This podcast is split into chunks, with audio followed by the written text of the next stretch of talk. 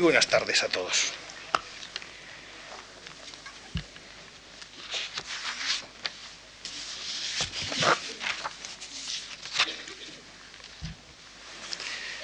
quienes me hicieron el honor y tuvieron la santa paciencia de soportar el martes, anteayer, la primera charla de este ciclo, recordarán indudablemente lo que se dijo, aunque no estará de más, pienso, el que eh, repasemos en un breve minuto o poco más algunas de las consideraciones que se hicieron entonces porque han de ser el punto de partida de las de hoy y quienes no asistieron a esta conferencia, pues seguramente agradecerán el que digamos de qué va el argumento de la obra. Eh, señalaba entonces que la idea de literatura española como un compuesto coherente, como algo que, une inextricablemente el, nombre y el adjetivo, el sustantivo y el adjetivo, era algo que provenía de fuentes muy diversas es un término complejo en su significado y por consiguiente es un término plural en lo que encierra, en lo, que tiene de, fin, de genética propia. Eh, por un lado, decir literatura española es trasladar a los términos de una literatura moderna la idea de, de canon de autores prestigiosos que mm, ya mm, estaba firmemente asentada en la idea de las literaturas clásicas. Fueron en gran parte los humanistas los que dieron por primera vez consistencia a esta idea de que una literatura era un canon de autores, unas pautas, un patrimonio que estaba ahí inmutable y que mm, debía ser admirado y en cierta medida imitado por los continuadores. Todo esto se convierte ya en un conocimiento bibliográfico de ese pasado literario indudablemente a finales del siglo XVII y sobre todo en lo que concierne a nuestro país, en la obra admirable del gran bibliógrafo Nicolás Antonio. Y es en el siglo XVIII, sin embargo, les indicaba cuando nace en España el concepto de literatura española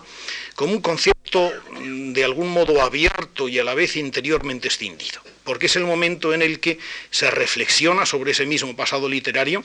y se advierte una suerte de cortocircuito, mientras que los siglos XV y XVI auguraban el brillante desarrollo de una historia literaria eh, crítica, racional, abierta, europea, por así decirlo, el siglo XVII, el siglo del barroco, ha venido a significar, con la intromisión del fanatismo, con la intromisión de una literatura puramente decorativa, los caracteres formales, en suma, que conforman el estilo barroco, ha venido a significar un fraude, mm, ha venido a significar el final de aquella posible literatura crítica. Los hombres del XVIII se asoman a la literatura del pasado, firmemente apoyados en la idea del humanismo crítico del XVI y también firmemente contrarios a lo que entraña la literatura barroca. Y ese punto de vista histórico que introduce un elemento de crítica con respecto al pasado, que señala los aspectos positivos y los aspectos negativos del complejo literario inmediatamente anterior, es precisamente lo que va a, conformar y a la vez a confirmar la conciencia literaria española eh, que han de idear los siglos inmediatamente siguientes. Les decía esa literatura crítica dieciochesca, la que me permití llamar eh, en un parangón con lo que es la ideología política del momento, un regalismo literario, es decir, una idea de literatura mm, firmemente asentada en toda una trama institucional, firmemente orientada a eh, la edificación del, ciudadano y del, Estado moderno, esa idea de regalismo literario, decíamos, eh, es precisamente la que habíamos dejado el último día como legado inmediato para eh, las concepciones literarias de los años siguientes. Y efectivamente no habrían de pasar muchos años desde que este concepto crítico de literatura nacional se elaborara para que el entorno que establecido por los ilustrados entre literatura y patriotismo se hiciera un auténtico programa político justo en la transición del antiguo régimen a la sociedad liberal. En 1913 un poeta, Manuel José Quintana, redactó en nombre propio y en nombre también de otros cinco eruditos que colaboraron con él, un informe de la Junta creada por la Regencia para proponer los medios de proceder al arreglo de los diversos ramos de instrucción pública. eh, tan poco apetitoso mm, eh, enunciado, corresponde a lo que su nombre indica, exactamente a uno de estos innúmeros informes que se elaboran en esos momentos de, transición constitucional en la vida española con ánimo de fundamentar las bases del futuro Estado liberal.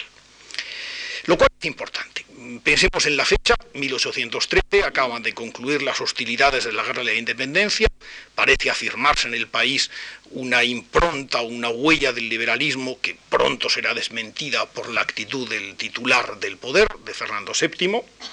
Y por otro lado, fijémonos también en las fechas eh, que enmarcan la vida mm, del autor principal de este informe, de Manuel José Quintana. Él ha nacido en 1777 y muere en 1851. Es uno de esos seres, no sabría decir exactamente si afortunados o desafortunados, que vivieron una mutación histórica sin antecedentes en lo que yo puedo recordar de la historia universal.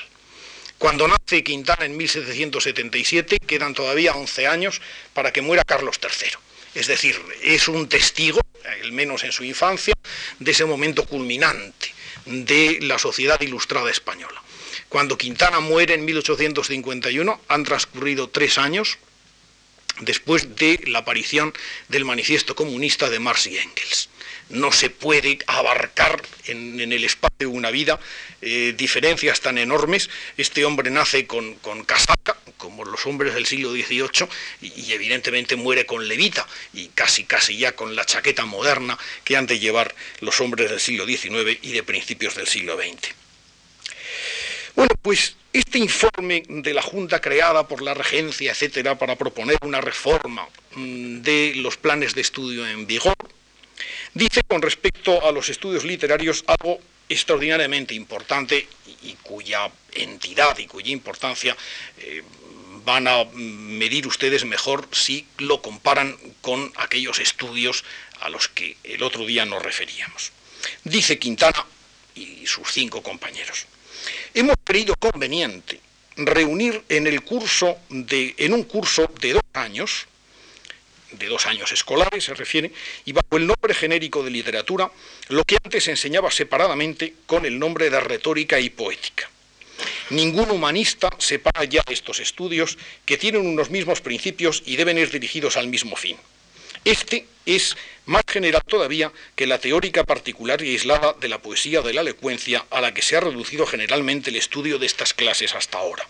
No es precisamente la formulación de poetas y oradores lo que ha de buscarse en el estudio de la literatura. Es la adquisición del buen gusto en todos los géneros de escribir que se conocen. Es el tacto fino y delicado que hace sentir y disfrutar las bellezas de la composición y de estilo que hay en las obras del ingenio y del talento. Y es, en fin, el instinto de encontrar en sus pensamientos y sentimientos habituales los medios de expresión que se debe emplear en manifestarlos pocos preceptos y muchos y bien escogidos ejemplos, dejando a la sensibilidad, a las pasiones y al amor de la gloria el cuidado de perfeccionar después los estudios. Y por último, hemos unido a la enseñanza de la literatura la de la historia. En primer lugar, porque no hay ninguna disparidad repugnante entre las dos. En segundo, por el atractivo que tiene la enseñanza de la historia y por su facilidad para lo que se han formado y enriquecido con los conocimientos anteriores. En tan breves palabras y aparentemente eh, tan comunes, tan, tan usaderas, no se pueden enunciar, sin embargo, cosas tan trascendentales para el porvenir de los estudios literarios. Reparen que, en primer lugar, eh, Quintana quiere ir más allá de la retórica y de la poética, es decir, de los estudios convencionales, gramaticales, tradicionales de la enseñanza literaria. En función, y este es el segundo aspecto importante, de algo decisivo no se trata tanto de formar los futuros escritores, sino de hacer de cualquier ciudadano que se acerque a los estudios una persona con el buen gusto, con la sensibilidad que le permita escribir y expresarse con propiedad, con fluidez y hasta con belleza. Trátese de lo que se trate, aquello que haya de hacer en el futuro.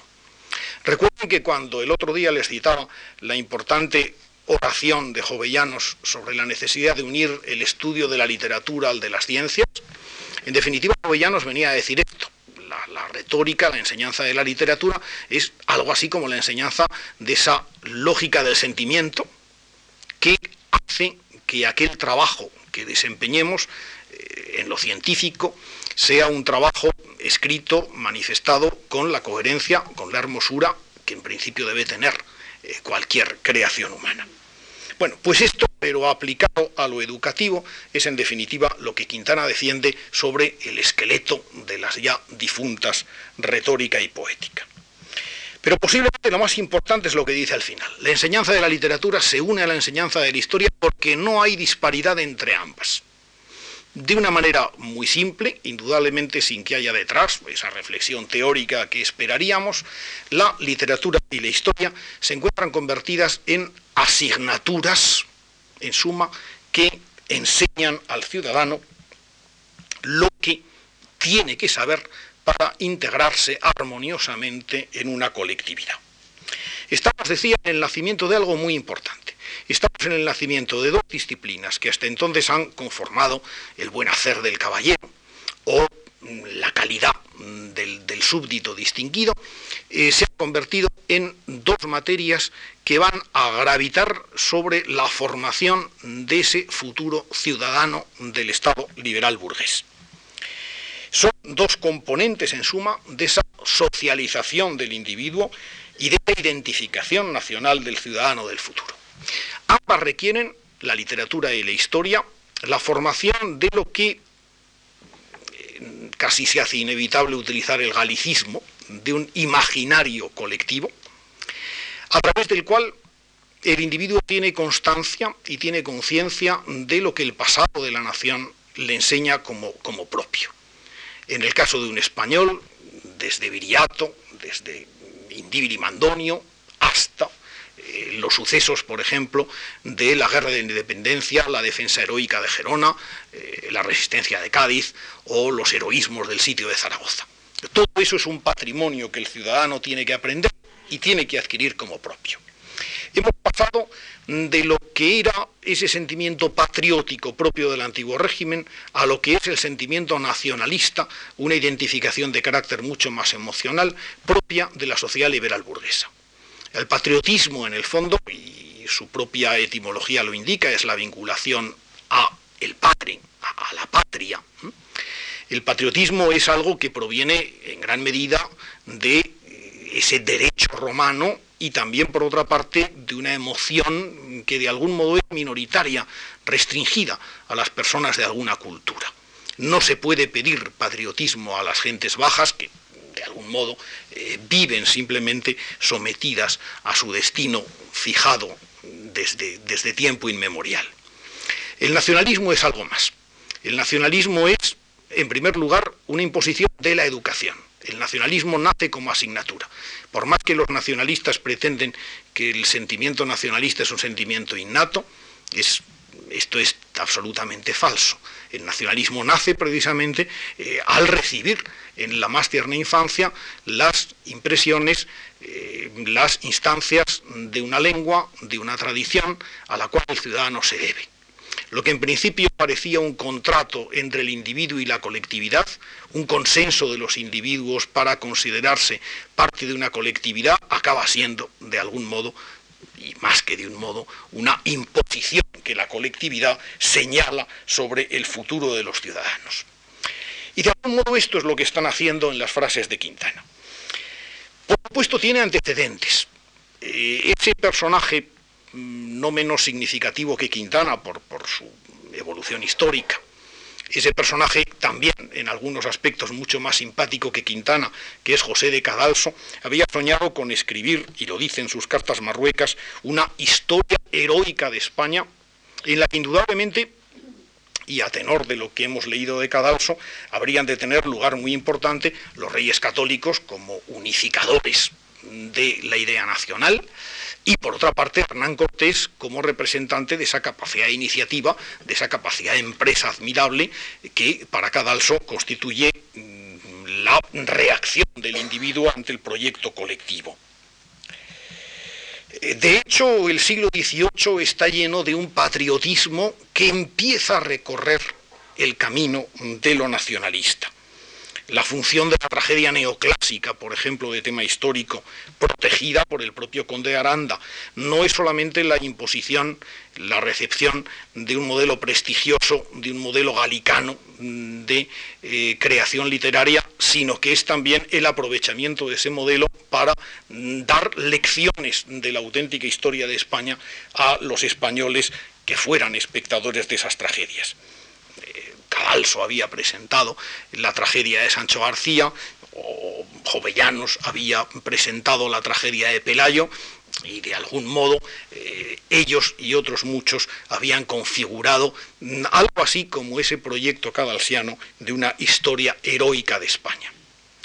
Quintana en gran medida fue el continuador, pero con matices eh, distintos, eh, nuevos y extraordinariamente innovadores. Porque la poesía neoclásica que Quintana escribe, ese libro, por ejemplo, que compila sus poesías eh, y que es de 1805, que luego tendrá reediciones posteriores, se presenta como un auténtico hogar propicio de esa historia heroica, pero en este caso incluyendo ciudadanos e incluyendo méritos históricos muchas veces establecidos a despecho del despotismo de los monarcas. Guzmán el Bueno, por ejemplo, que no compite contra un monarca despótico, pero que lleva su heroísmo mucho más allá de lo que podía exigirle eh, su propia vinculación a la persona del rey. El 2 de mayo, que evidentemente es el acto del espontaneísmo nacional en un momento en el que no hay legitimidad monárquica. Juan de Padilla, héroe levantado contra el monarca que le es injustamente impuesto. La oda al Panteón del Escorial, ese gigantesco reproche hecho por el hombre ilustrado a la dinastía de los Austrias, que está ahí enterrada y donde aparece la sombra del príncipe Carlos reprochando a Felipe II su propia muerte. Eh, la misma y aparentemente tan inocente y tan ilustrada oda a la expedición española que llevó la vacuna de la viruela a América, esa oda de Quintana, acaba siendo un gigantesco reproche lanzado contra las eh, tropelías de los conquistadores eh, cometidas en América. Quizá la obra más admirada de Quintana no fueron estos poemas, que con todo tienen muchas ediciones a lo largo del siglo XIX, sino mm, una obra o unas obras en prosa que habrían de tener también buen número de ediciones, las vidas de españoles célebres, y que en gran medida mm, fueron casi casi con pretensión de un nuevo Plutarco, eh, el lugar donde muchos españoles aprendieron eh, una interpretación liberal de la historia de su país. Los tres volúmenes mm, de las vidas de españoles célebres, que totalizan nueve biografías, se publicaron, el primero en 1807, es decir, inmediatamente antes de esa gran crisis del Estado moderno español que fue la invasión francesa, en 1830, momentos augurales donde parece introducirse lentamente el liberalismo entre nosotros, y 1833, coincidiendo ya el último tomo con la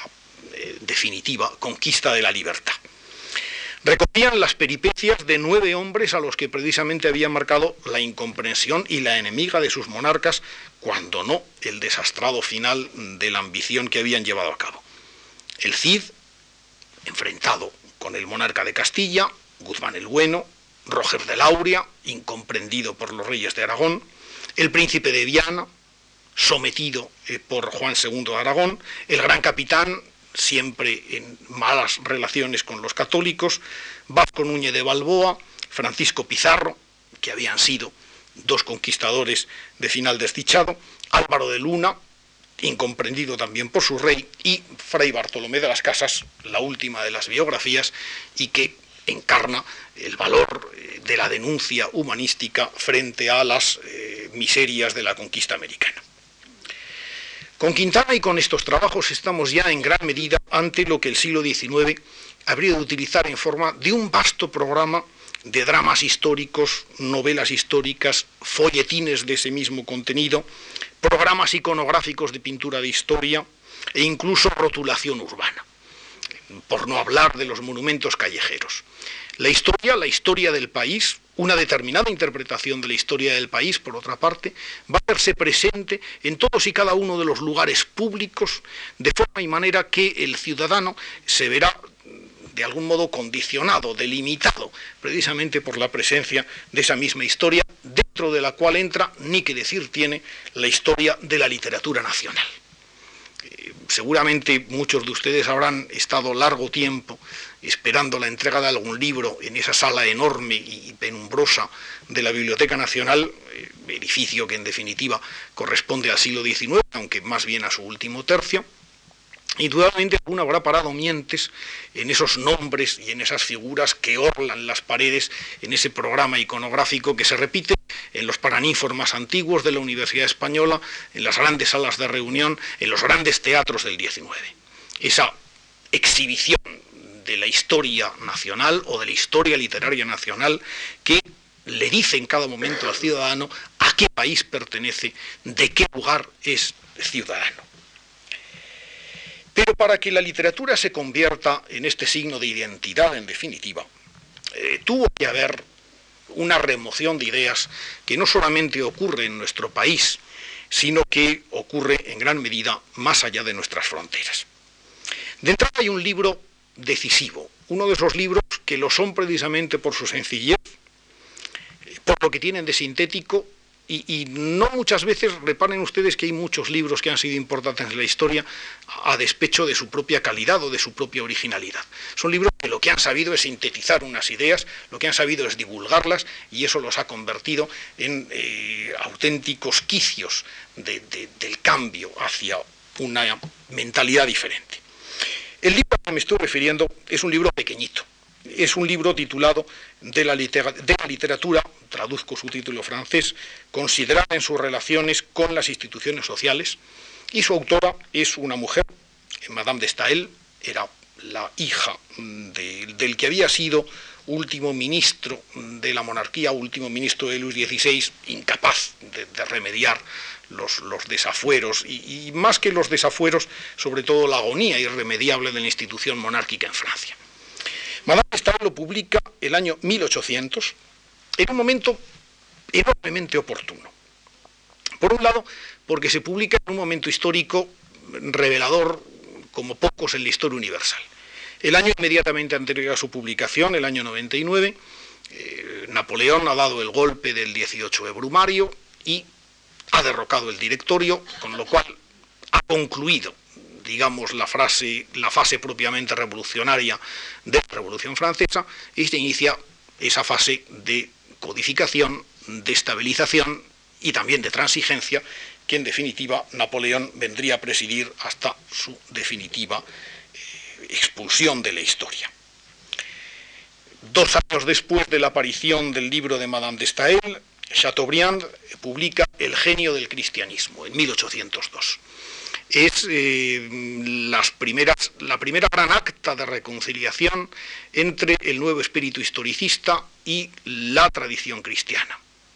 Eh, Chateaubriand, eh, que se mueve en los círculos de nobles emigrados, que no es un revolucionario, reinterpreta, sin embargo, lo cristiano, lo tradicional, en unos términos que, sin embargo, sí tienen que ver con el espíritu que ha alentado, el espíritu de ruptura que ha alentado en los años inmediatamente anteriores y en medio, decía, de la literatura considerada en sus relaciones con las instituciones sociales.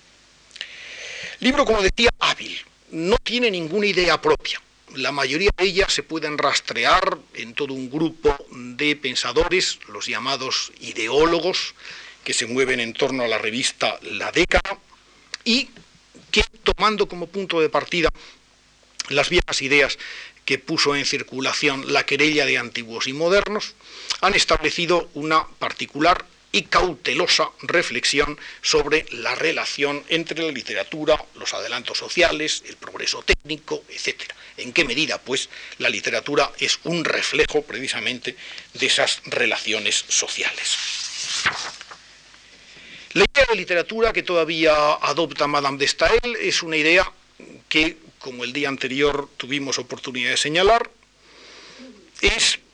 un resultado, en definitiva, una fórmula de compromiso de la idea moderna de lo literario y de la idea antigua, de la idea tradicional de literatura. Eh, en el discurso preliminar, por ejemplo, de la obra, Madame de Staël estudia la literatura a la luz de una serie de conceptos cuya mera enumeración en principio nos podría parecer descorazonadora. La virtud, la gloria, la libertad y la felicidad. Es decir, eh, los viejos conceptos del mundo moral a los cuales o a cuya esfera parece pertenecer todavía la elaboración de la literatura. El concepto que tiene es todavía muy laxo. Eh, hablando, por ejemplo, de la literatura en su relación con la virtud, dice que la entiende encerrando en ella, traduzco del francés, los escritos filosóficos y las obras de imaginación, todo lo que concierne, en fin, al ejercicio del pensamiento en los escritos, exceptuadas las ciencias físicas. Bueno, ya tenemos una excepción, en definitiva, sobre el concepto amplio de literatura, pero no excepción suficiente. Eh, poco después, al comenzar a hablar de literatura griega, vuelve a señalar de nuevo Madame de Stael, muy preocupada por, por significar los límites de su obra. Comprendo en esta obra, en fin, hago extensiva esta obra, bajo la denominación de literatura a la poesía, la elocuencia, la historia, la filosofía y el estudio del hombre moral. En este caso, parece que las ciencias en general vuelven a estar excluidas. La crítica de antiguos y modernos está todavía relativamente próxima. En el prefacio interesantísimo que Madame de Stael coloca a su libro, ella afirma con osadía eh, preferir eh, la sensibilidad de las obras modernas, cita las obras de Young o cita las obras de Gray o de Thompson, de los escritores ingleses que definimos como prerrománticos, dice preferirlas a las obras de Ovidio o a las obras de Petrarca, nada menos. Pero lo cierto es que cuando aborda de una forma explícita el resultado de la querella de antiguos y modernos, intenta quedarse en una posición intermedia Sí, los antiguos siguen teniendo sus méritos, eh, son inmarcesibles, eh, superan de algún modo las limitaciones del propio tiempo, aunque la literatura de los modernos efectivamente también tiene, y luego lo verá, sus valores eh, propios. La palabra clave mm, para Madame de Stael, que en muchas ocasiones es la que alcanza a troquelar palabras muy precisas, es la palabra de perfectibilidad. La literatura es perfectible. No siempre, de hecho, lo ha sido, pero en cualquier caso, esa naturaleza de perfectibilidad es la que diferencia y la que establece los matices entre la obra antigua y la obra moderna. No falla mucho, ni de modernos ni de antiguos, Madame de Stael.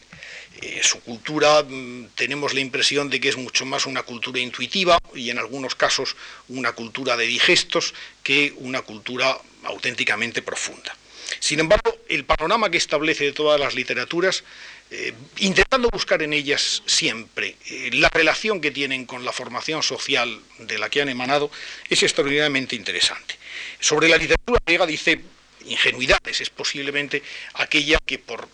desconocimiento todavía plantea en términos en los términos tradicionales y convencionales de los géneros literarios consagrados. Hay un capítulo sobre la tragedia, otro capítulo sobre la comedia y un capítulo que encierra la filosofía y la elocuencia. La literatura latina la conoce mejor y ahí se atreve ya a una división histórica mm, de la que extrae conclusiones normalmente acertadas. Etapa republicana, etapa augusta y por último la etapa de los antoninos, señalando por otra parte como esta etapa de estabilidad, como esta etapa de buen gobierno, no fue sin embargo la más feliz en el terreno de la creación literaria. Hay un capítulo intermedio, el que más claramente es huella de la vieja querella de antiguos y modernos, con el título Del espíritu general de la literatura entre los modernos, que precede a sendos capítulos dedicados a la literatura italiana y española, ejemplos de las literaturas mediterráneas, las que llama literaturas del norte, fundamentalmente la literatura alemana, un capítulo dedicado a Shakespeare, pero recuerden que ya Shakespeare había sido primero el enigma y luego el descubrimiento de muchos hombres del 18, tan distintos como Voltaire o como Leandro Fernández de Moratín. Otro capítulo que no deja de tener su gracia sobre el humor inglés, la plaisanterie, como dice en término francés, donde trata con bastante extensión de, de Jonathan Swift, por ejemplo otro capítulo sobre la filosofía y la elocuencia inglesas, otro sobre literatura alemana específicamente, y por último tres capítulos sobre la historia de la literatura francesa que precede el eh, orgullosamente titulado por qué la nación francesa es la nación de Europa que tenía más gracia, gusto y alegría inmediatamente anterior al capítulo dedicado a la literatura del tiempo de Luis XIV. Implícito homenaje a la gran creación historiográfica de Voltaire, que fue su estudio sobre el siglo de Luis XIV. Pero no solamente es esta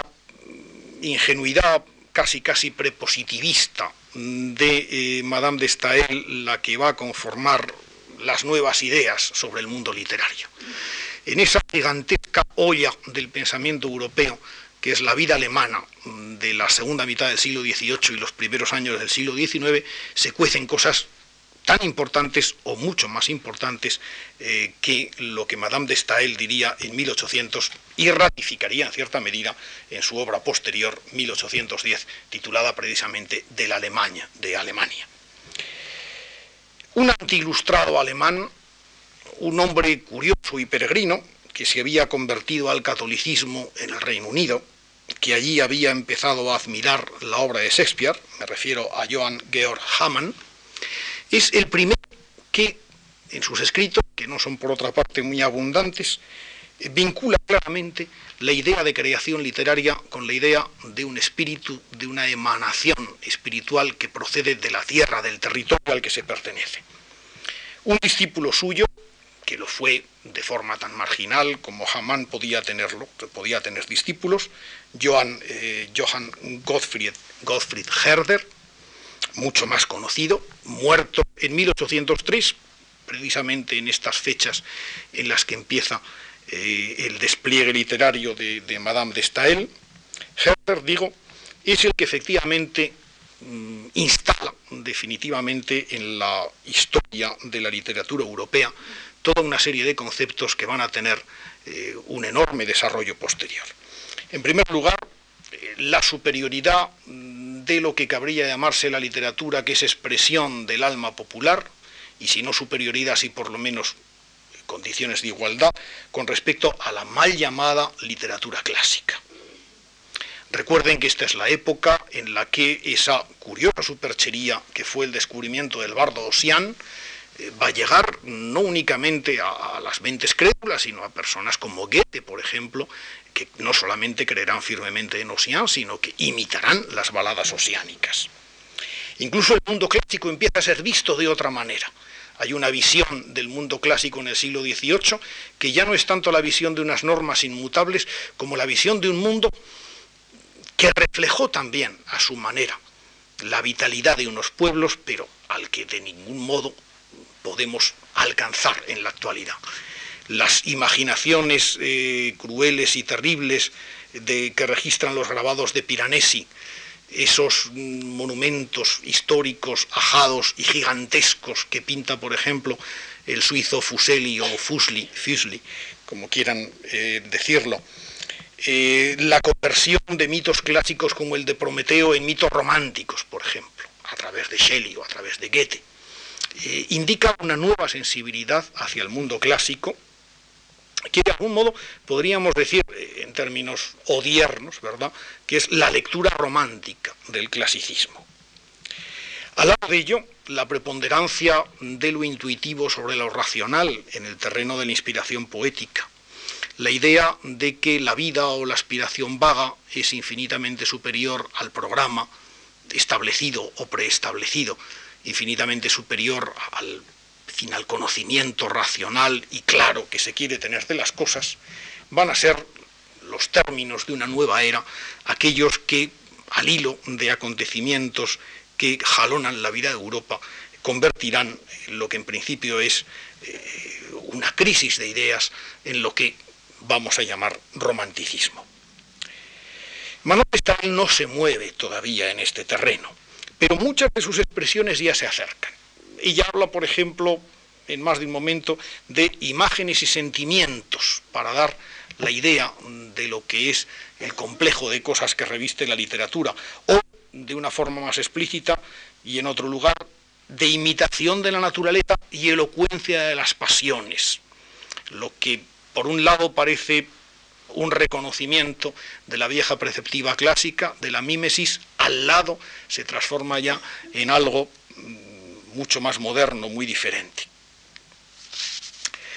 El nacionalismo literario, o la idea de literatura nacional, mejor todavía, que surge de estas dos corrientes, de esa mm, reflexión eh, positivista ingenua de Madame de Staël y de ese vago espíritu de Volgeist que alimenta sobre todo la obra de Herder, va a ser la gran herencia del siglo XIX. Y la literatura nacional va a ser eh, contradictoria en sí misma, por un lado, como hija de la anti-ilustración, es decir, como una negación de lo que la racionalidad puede aportar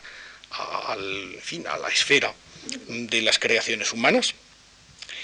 y por otra parte como una transacción entre un romanticismo tradicional, siempre partidario, de lo intuitivo, de la espontaneidad literaria, y, sin embargo, la idea de progreso, a través de la cual eh, una literatura se convierte en el arma transformadora y organizadora de la vida nacional. Esta duplicidad mm, entre lo tradicional, conservador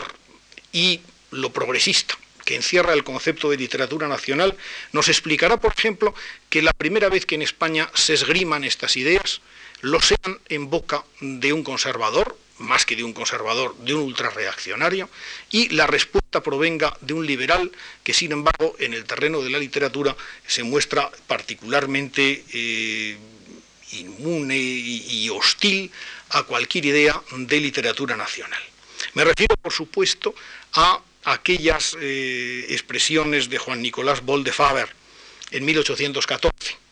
cuando era cónsul anseático en Cádiz, en plena época fernandina, no lo olvidemos, cuando muy pocos periódicos existían en el país, uno de ellos era precisamente ese Mercurio Gaditano, donde publicaba Juan Nicolás Bell de Faber, el padre de Fernán Caballero, y donde este caballero, que sí había leído a Augusto Guillermo Schlegel, por supuesto, y había leído sus entusiasmos sobre Calderón,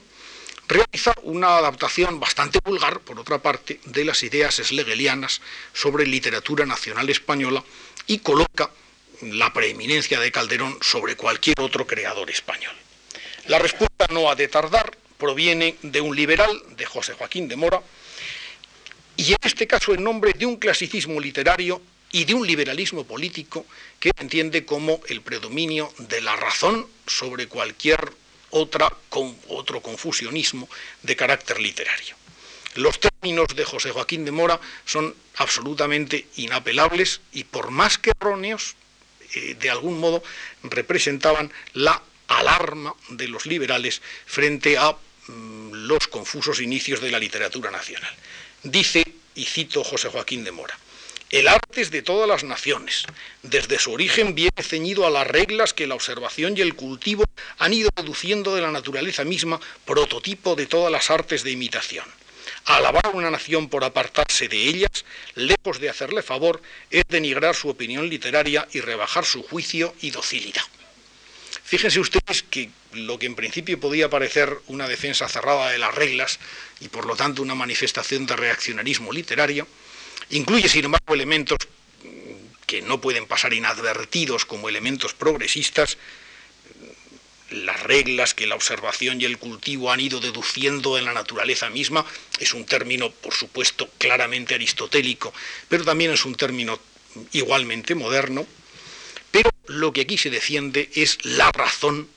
frente a el intento de restauración indiscriminada de la literatura clásica española con sus hogueras inquisitoriales, con su fanatismo, con su credulidad, etcétera, etcétera. La historia del romanticismo español, que algunos dicen que surge precisamente de esta querella gaditana entre Juan Nicolás Bell de Faber y José Joaquín de Mora, y Antonio Alcalá Galiano, que también hubo de participar en la misma querella. La historia del romanticismo español, decía, es una historia todavía confusa, eh, nunca demasiado clara. Eh, evidentemente, el problema era que si se aceptaba plenamente aquella historia literaria nacional con entusiasmo, se aceptaba también la mercancía averiada ideológica que transportaba. Si se defendía, de otra parte, una eh, literatura específicamente nacional, por otra parte, se afirmaba también, y era lógico, la espontaneidad del pueblo y en definitiva se defendía una literatura popular. ¿Qué optar de las dos cosas? Algunos exiliados, esas personas eh, desengañadas de los unos y de los otros, van a ser los que hablen seguramente con mayor sensatez en este momento. Es significativo que, por un lado, el abate Marchena, José Marchena, que había salido de España, que había vivido los entusiasmos de la Revolución Francesa, que se había desengañado muy rápidamente de ellos, cuando escriba el prólogo, el importante prólogo de sus lecciones de filosofía moral y elocuencia, un intento de reemplazar la vieja antología de Capmany de la que hablábamos el otro día, entiende ya muy bien lo que son las luces y las sombras de la historia de la literatura española. Y lo entienda también muy bien en este sentido otra persona, también otro desengañado, que igualmente, igual que Marchena, había huido de España, José María Blanco White, se había refugiado en el Reino Unido y también había visto pues al hilo de los acontecimientos, mitigarse su liberalismo inicial y convertirse en una persona progresivamente lejana de su país y progresivamente lejana también de eh, cualquier idea revolucionaria. Blanco White, en artículos importantes que publica en los periódicos españoles de emigrados, Variedades de Londres, etcétera, El Mensajero, va dando notas interesantísimas sobre la historia de la literatura española e intentando esa difícil reconciliación que también Marchena intentaría del pasado prestigioso en lo artístico y sin embargo el pasado horrible, espantoso o cuando menos sospechoso en el terreno de lo político. En España no era nada fácil pronunciarse al respecto. Lo que sí había es un problema de, de profesionalidad literaria extraordinariamente agudo, que por ejemplo un artículo de Larra bien conocido, Don Timoteo el literato, creo que expone perfectamente bien. Don Timoteo, el nuevo profesional de la literatura eh, que existe en la España de los últimos años, de los amenes, ¿verdad?, del reinado fernandino, en los años 20. Este don Timoteo, que Larra nos pinta con tanto encono, es un hombre inequívocamente liberal, tenemos incluso sospecha de que ha sido afrancesado, es un hombre moderno, en definitiva, no es un crédulo cualquiera, pero profesionalmente, como literato profesional, o dedica su obra a auténticas impertinencias y fruslerías eruditas. Este personaje recuerda, recuerda por lo menos algunos aspectos de la juventud erudita de Bartolomé José Gallardo, o por otra parte, cuando escribe poemas, los poemas de los que Larra nos habla, escribe poemas absolutamente neoclásicos, totalmente pasados de moda, u odas filosóficas totalmente innecesarias. Recordaría en este sentido el personaje de don Timoteo, el literato, a ese Juan Nicasio gallego con el que mucho más a menudo se ha identificado el modelo real de la obra de Larra. Durante bastante tiempo la literatura española va a estar sin saberse mover demasiado de esta idea que la vincula por una parte al siglo ilustrado y por otra parte no la decide del todo a entrar en el siglo romántico. Quizá, y por eso hemos citado a don Timoteo el literato como, como ejemplo dentro de la obra de Larra, quizá quien encarna mejor las vacilaciones del momento es precisamente el inventor de don Timoteo, Mariano José de Larra, consumado ejemplo de esas contradicciones de la modernidad española es un personaje cuya biografía está, no voy a decir por escribir, ni mucho menos, pero al que todavía seguramente, o del que todavía nos falta, ese estudio biográfico cabal y completo que restablezca lo fundamental de su figura. Solemos pensar que la biografía de Lara es romántica, suena ese pistoletazo del 13 de febrero de 1837 y a veces olvidamos que lo romántico en la biografía de Larra, posiblemente más que el desengaño final, más que la crisis que le conduce al suicidio, es mm, la ambición de Larra, esa ambición crematística que le domina, esa ambición de, ser realmente eh, un hombre que, siente sus reales en la, en la vida española desde muy joven. En este sentido, Larra mucho más que, un Chatterton a la española, ese personaje de Vigny que, muere víctima eh, precisamente de su devoción y de su entrega a la auténtica literatura, mucho más que un Chatterton, es un personaje de Balzac, sino el propio Balzac mismo. es el personaje que vive la ambición de la literatura, como, como Rubempré o, en fin, o como la vivió el propio Honoré de Balzac. Larra lo que quiere es dinero, lo que quiere es un público que le lea, lo cual le lleva a exigir de la vida española una clase media letrada y emprendedora, una clase media que sepa lo que es una buena fonda, donde los empleados no se saquen los cubiertos de los bolsillos del delantal, que sepan cuidar los jardines públicos, que sepan leer las obras literarias de prestigio, que sepan en definitiva buscar eh, en fin, los términos de una reforma social y de una vida grata. Ahora bien, en orden a sus ideas literarias, la mayoría de las veces Larra, como casi todos los hombres de su tiempo, es todavía preso de esa inercia clasicista, no solamente establecida por una educación que lo sigue siendo todavía, que sigue teniendo como modelos las pautas de la educación clásica y clasicista en este sentido, sino que, y esto es importante, considera que todavía el clasicismo es la expresión de la razón y la expresión de lo, de lo auténticamente progresista en el terreno de las letras. Lara va, sin embargo, un poco más lejos. Lara piensa que la literatura, la tendencia de la literatura, y es el primero en hablar de tendencia, debe dictarla el mercado literario, debe dictarla esa libertad que está presente en toda Europa, debe dictarla el interés de las clases sociales que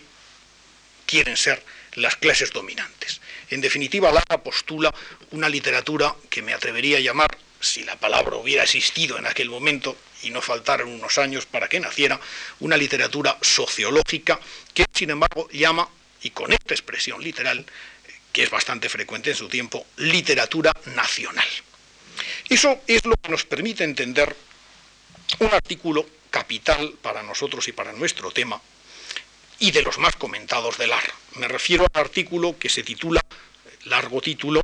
Literatura, rápida ojeada sobre la historia e índole de la nuestra, su estado actual, su porvenir, profesión de fe.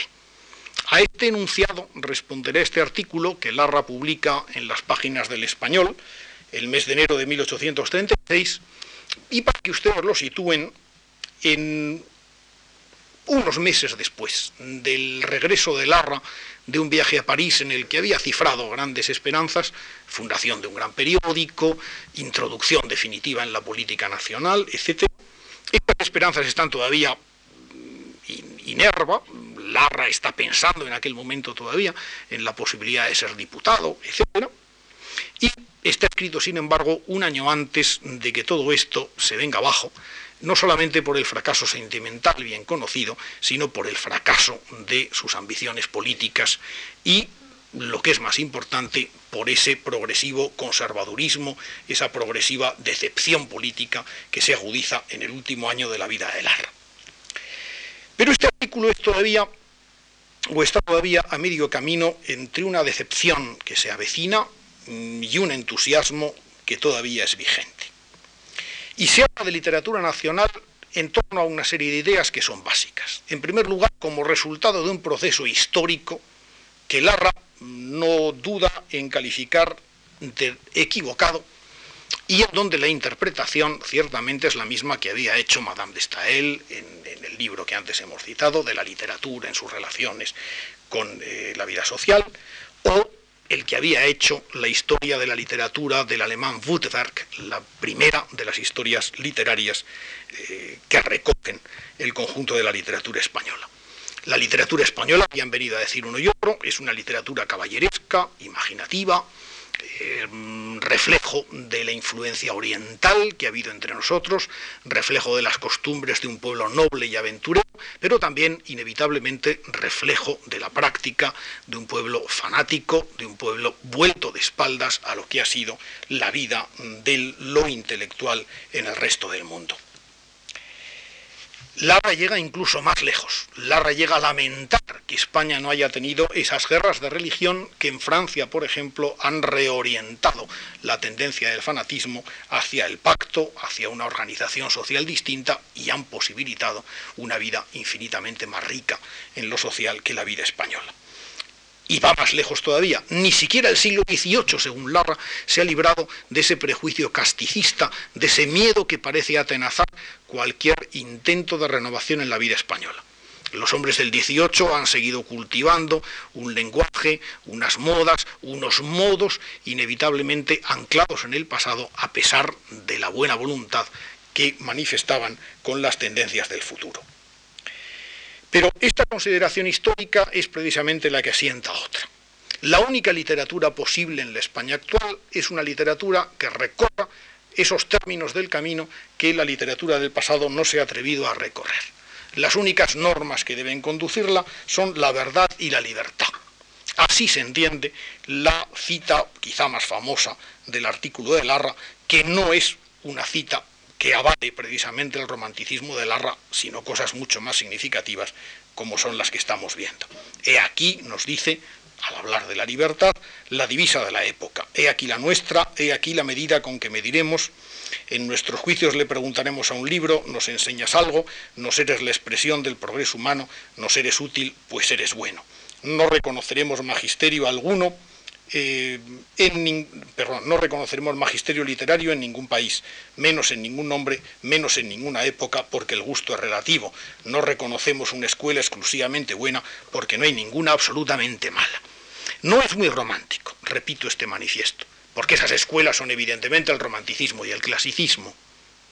No es muy romántico porque esa idea de una literatura sociológica inspirada por la libertad, no pensemos que habla de la libertad en el sentido absoluto, en el sentido eh, de la libertad individual, sino en el sentido de la libertad de comercio, de la libertad de ideas, de aquella libertad que precisamente permite el asentamiento y la realización de una vida colectiva.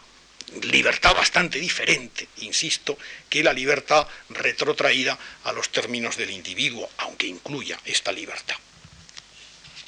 Y este es en definitiva Larra, el Larra que se siente emocionado cuando ve una nueva representación de eh, El sí de las niñas de Moratín y cuando ve que el público repite o recuerda los términos que la censura había tachado de la obra originaria. El sí de las niñas es una obra neoclásica, pero también es, me atrevería a decir, una comedia burguesa.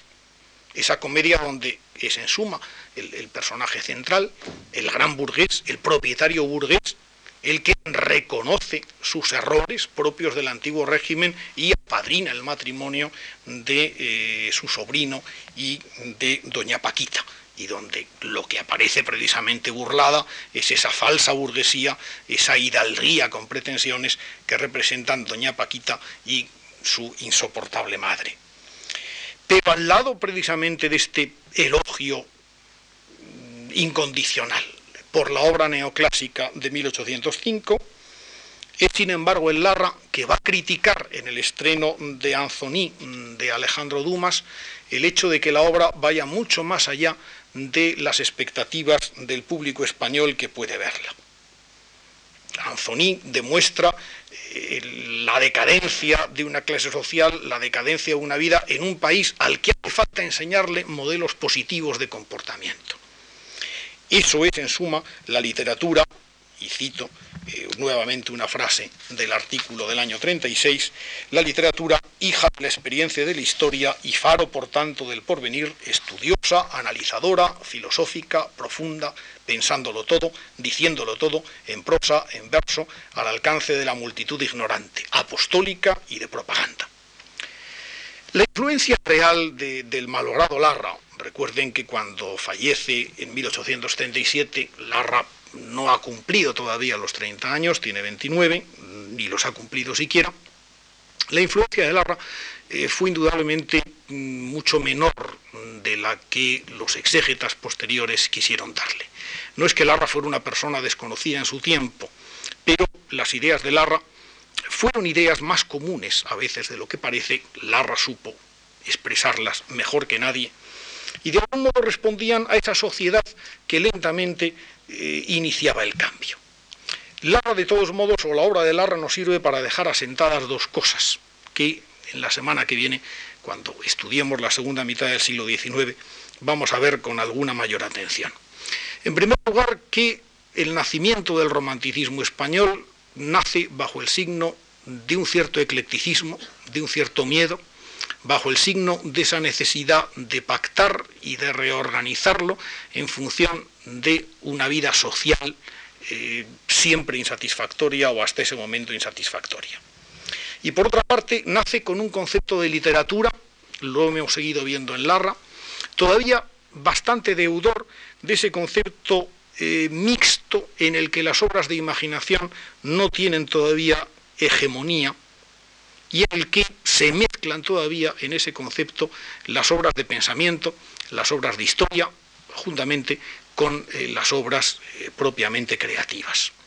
La idea de un canon mixto, representación de esos esfuerzos españoles por recanalizar y reorientar la historia española. Y por otra parte, el temor a vincular el patrimonio literario español a una opinión o romántica o clasicista, van a ser las ideas que presidirán el desarrollo de la historia literaria española del siglo XIX como concepto que el día que viene, y si ustedes me lo permiten, hemos de seguir exponiendo en estas clases. Muchísimas gracias.